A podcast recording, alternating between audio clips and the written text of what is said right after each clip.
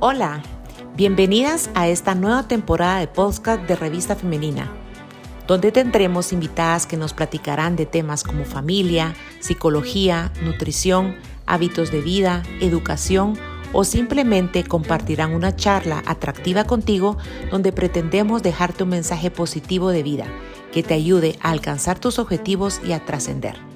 Mi nombre es Sheila Sandoval, directora de la revista, y te dejo con este interesantísimo tema del día de hoy. Que lo disfrutes. Hola amigos de Femenina, mi nombre es Alex Arriaga y hoy vamos a hablar de algo que nos ha afectado a todos en nuestro entorno. Las mujeres fuertes, luchadoras y guerreras. Puede ser que sea tu mamá, tu tía, tu hermana, tu abuelita, o tú misma, la que sea una mujer guerrera, una luchadora, una mujer que ha logrado sobrepasar todas las barreras que nos ha puesto la vida. Yo pienso que cada mujer dentro de nosotras hay una explosión de lucha increíble. Muchas nos hemos reprimido por cuestiones sociales, pero estamos en una era en la que ya todo esto ha cambiado. Las redes sociales nos han abierto los ojos. Las mujeres hemos luchado y hemos sobrellevado todo este tipo de cuestiones para poder salir avante y poder estar donde queremos estar. Hoy vamos a hablar con una persona muy especial para mí. Es con Isa. Ella nos ha compartido su historia en dos ocasiones para la revista, la he escrito. Una es Mi marido me secuestró, una historia muy, muy, muy, muy fuerte que la podemos leer en la revista. Si no estoy mal, se publicó en el 2021.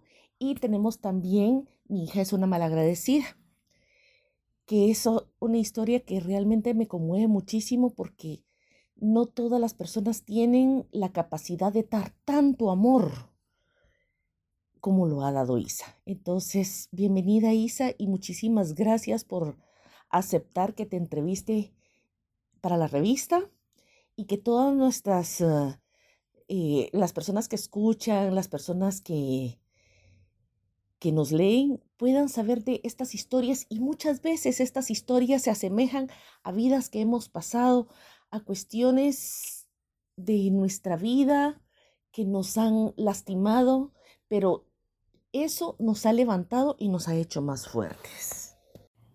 Muchísimas gracias Isa por permitirme hablar de esto.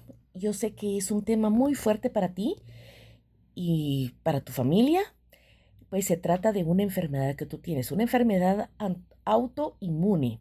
Y quiero que nos cuentes de qué se trata esta enfermedad, cuál es el padecimiento y qué te ha tocado vivir con respecto a ello. Hola, buenas tardes y gracias por, por invitarme a esta entrevista. Pues sí, la enfermedad que, que padezco es esclerosis múltiple. Es una enfermedad autoinmune y degenerativa que va avanzando poco a poco, ataca el sistema nervioso central. Para hacer o para indicarlo de forma simple, se trata de de que el, cerebro conforme, eh, se confunde realmente. En pensar que la mielina de mi cerebro es una infección y lo ataca al momento de atacar la mielina que es quien protege los nervios como que como que tuvieras al al al plastiquito que cubre un alambre. Pues como que vieras el, el plástico que recubre los alambres de una extensión. Esa es la mielina. Y al momento de mi cerebro atacarla, deja al descubierto los nervios y al topar un nervio con otro, se formaría como un corto circuito, cuando, como cuando topan dos dos alambres. Isa, ¿cómo te ha tocado llevar esto en tu vida diaria? Con tu familia, con tus hijos, con tu trabajo, con tu vida cotidiana en sí. Pues es bien difícil. Primero, aceptarlo, aceptarlo, porque uno realmente no quiere ver la gravedad de esta enfermedad o se quiere hacer el loco. Y lo mismo he sentido con mi familia. No, no mucho tocar el tema por, por el mismo temor a lo que pueda pasar más adelante. Pues la verdad que sí he tenido bastante apoyo de parte de, mi familia porque comprenden por qué estoy cansada, por qué me siento malo, por qué eh, quizás esté de, de mal humor, pero es porque uno vive con dolor, diría el 100% del día y la noche, tanto así que uno se va acostumbrando y hay dolores que ya no lo siente. Pero sí están ahí, sabe uno que están ahí, pero no hace caso omiso. Así, de esa forma. Bueno, Isa, yo tengo entendido que tú estabas trabajando cuando te enteraste de esta enfermedad. Cuéntame cómo reaccionaron las personas que estaban alrededor tuyo, tus jefes, ¿Qué pasó con tu trabajo? ¿Por qué tuviste que salir de ahí? Por todo esto que pasaste, que fue sumamente difícil, me imagino. Entonces, cuéntanos un poquito de ello. Pues esa creo que fue la parte más difícil o tal vez la más triste, porque a pesar de que trabajaba en un hospital de otra enfermedad crónica, eh, recibí digamos, la, la peor cara de, de, comprensión, porque como al tener el primer brote estuve, estuve suspendida alrededor de seis meses, porque no, no podía ver de un ojo. Y lo que recibí de parte de mi trabajo es que al volver me, me obligaron a firmar, a firmar una carta de renuncia. Y por parte de, la jefe de recursos humanos, que debería de, de haber sido la que más comprensión tendría que haberme dado, pero no. Entonces tuve que salir de mi trabajo y aceptar un nuevo trabajo que no tenía absolutamente nada que ver con mi carrera, sino que de, de otro totalmente diferente, un entorno totalmente diferente a lo que yo estaba trabajando ganando la mitad de lo que estaba ganando, pero ni modo, había que hacerlo. Sabemos que todas las mujeres somos vanidosas por naturaleza y que nos encanta vernos súper bien en todo momento. Sé que a ti te ha trastornado algo en tu físico. Entonces quiero que me cuentes qué es lo que te ha trastornado y cómo te ha afectado como mujer este tipo de cuestión. Bueno, realmente ha cambiado principalmente mi forma de, de caminar, porque he tenido que, que de alguna manera como cojear para, para que el dolor sea menos intenso por la forma en que muevo mi cuerpo. Esa. Y realmente em, lo que me ha vuelto es más sedentaria, no me gusta salir ya de mi casa. Eh, me mantengo en pants. Esa creo que ha sido la, la forma en que han modificado, aunque realmente o naturalmente yo no he sido muy, de mucho arreglarme o, o, ser muy coqueta, así como, como, como tú, ni de pintarme, pero porque así me gusta ser a mí. Pero sí, aunque el, pienso que también eso se debió a, todo esto del, del COVID, que, que si a mí me da, me da COVID, podría tener el peligro de muerte. Por, porque la medicina que me dan es, me, es inmunosupresora. Entonces, cualquier, hasta una gripe me puede mandar al hospital. Entonces, no, no me expuse a estar saliendo de casa todo este tiempo del COVID. Encima de que me mantengo cansada, entonces no dan ganas ni, ni de ni, ni de arreglarme el pelo. Pero insisto, algo así siempre he sido. Pero ahora es más. Cuéntame de tu vida antes versus después de la esclerosis. Ahí hay un punto que sí afecta bastante mi vida. Que mm, antes yo jugaba en la Liga Mayor de voleibol. Pasaba de lunes a viernes en el gimnasio por porque llevaba a mi hija a, a los entrenos y sábado y domingo jugando partidos con en el equipo de mi hija. Y a partir de que perdí la vista de un ojo, pues no podía, porque me daban los pelotas, no ubicaba bien dónde venía la pelota y podía, me dio en la cara, incluso en la cabeza, porque no lo centralizaba bien en dónde venía la, la, la, la bola y es un deporte bien exigente. Eso es, creo que de lo que más me ha dolido dejar. Ya llevo cinco años prácticamente de, de, de no jugar. Me he vuelto bastante sedentaria y me, me he querido meter a un gimnasio, pero solo me mantengo como muy cansada. Eso creo que ha sido lo que más ha afectado en cuanto a lo de antes con lo de ahora. Te conozco desde que éramos muy chiquitas y la verdad es que hemos crecido juntas. Eh, sé la calidad de persona que eres y como mujer. Y realmente te he admirado mucho porque a pesar de que te tocó ser, no una madre soltera, porque te casaste, tuviste dos hijos, pero la persona con la que te casaste no fue nada responsable y te dejó a ti, como él dijo, con el paquete de tus dos hijos. Realmente, ¿cómo siente la Isa de que, que, que ha sido toda tu vida? ¿Cómo, ¿Cómo ha sido tu vida? ¿Cómo sientes tú que, fue, que es Isa? Siempre me consideré como como que no necesitaba el apoyo de alguien que no quería darlo. Todo lo que, para mí, todo lo que yo le he dado a mis hijos es de corazón. No necesitaría un juez indicar un monto para dar a los seres que yo más amo. Yo les doy todo.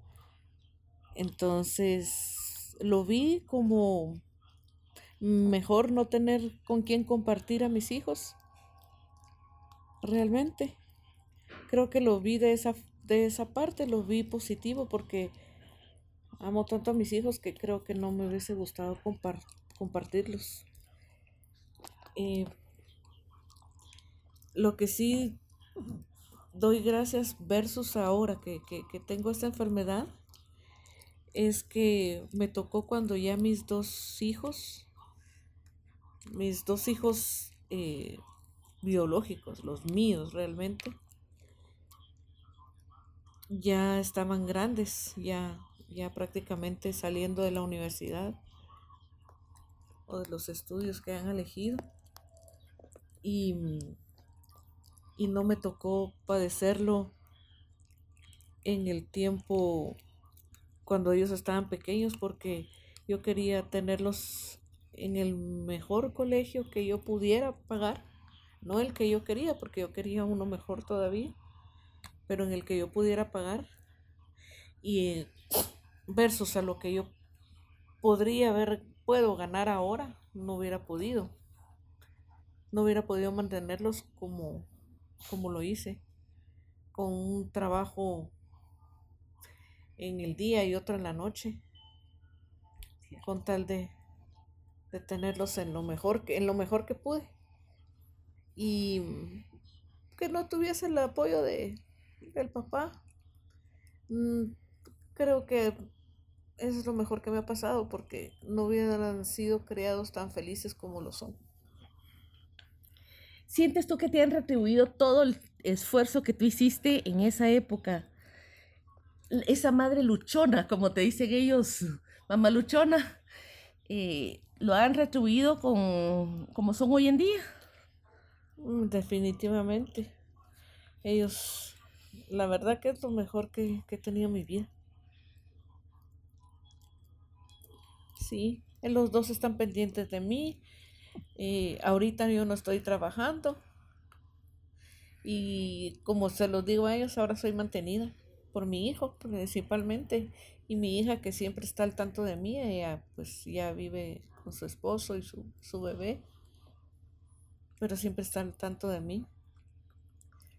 Y sé que mi hijo lo hace con el mayor gusto y, y amor que pueda tener. Creo que sí. O sea que sí, valió la pena ser esa mamá luchona, como ellos te decían. Y, y te han premiado con tanto amor, con tanto apoyo. Y me imagino que tu familia también lo hace.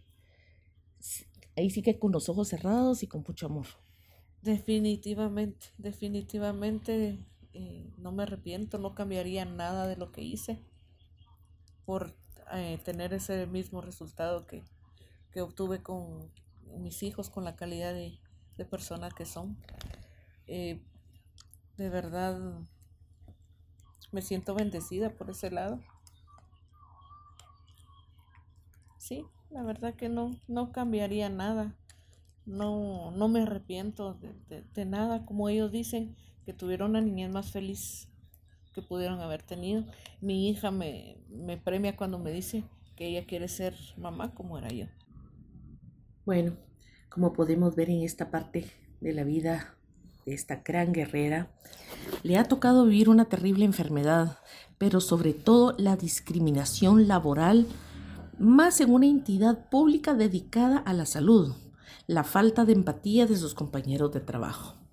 Pero también ha tenido la recompensa de tener una familia amorosa que ha cuidado de ella, que ha estado pendiente, dos hijos maravillosos que han estado con ella en las buenas y en las malas y han retribuido todo el esfuerzo que ella hizo para pagarle sus colegios, trabajar el doble, ser una mamá ejemplar, todo eso pues está teniendo su recompensa, ¿verdad? También les quiero contar que se ha sometido a múltiples tratamientos, los cuales le han provocado efectos secundarios terribles, terribles, terribles. Actualmente está en un tratamiento experimental que vino aquí a Guatemala, donde le han dado medicamentos para ver cuál es el que se acopla a su cuerpo.